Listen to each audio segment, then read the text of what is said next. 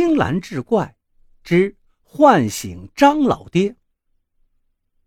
张老爹今年七十多岁了，但是精气神都挺好。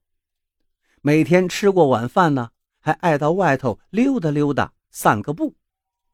这天傍晚，张老爹又溜达着上街去了。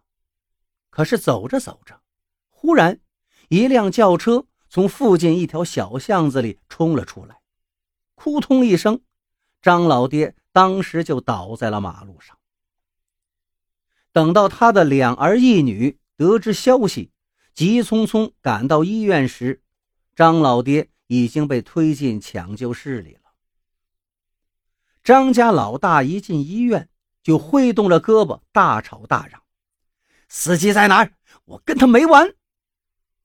这时，一个瘦小伙子蹭到他跟前，吞吞吐吐地说道：“呃，我我我是司机。”张家老二一看，一把揪住这个小伙子，骂道：“你！”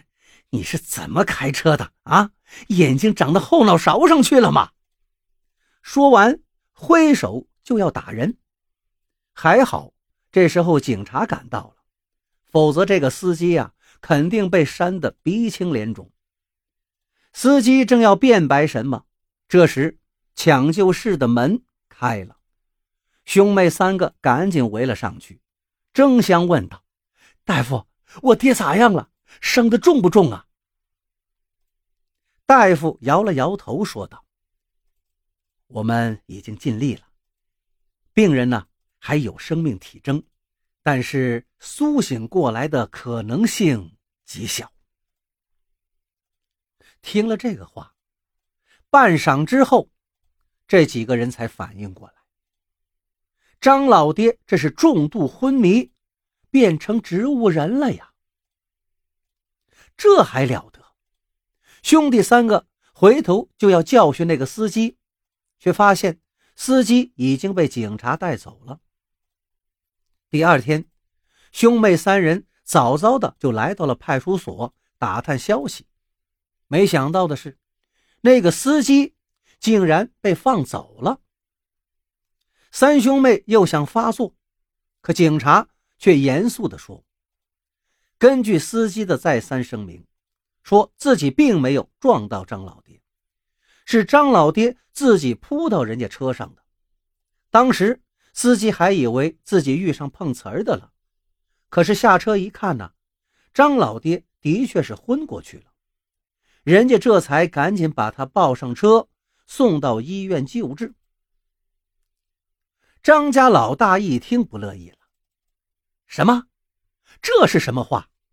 他明摆着是欺负我爹，现在昏迷了，没法站出来说话呀，想要赖账啊！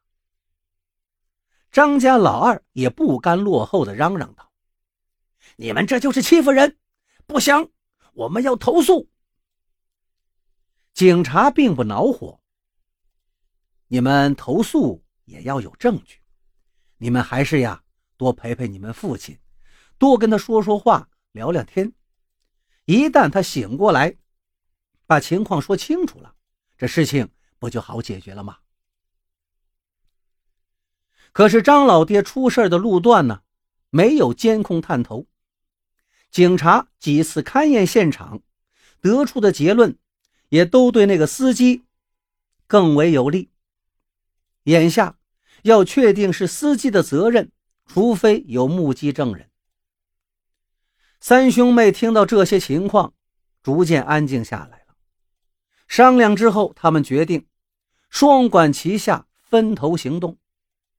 老大去找目击证人，搜集证据；老二跟妹妹照顾张老爹，陪他多说说话，尽量的把他唤醒过来，好指证那个司机。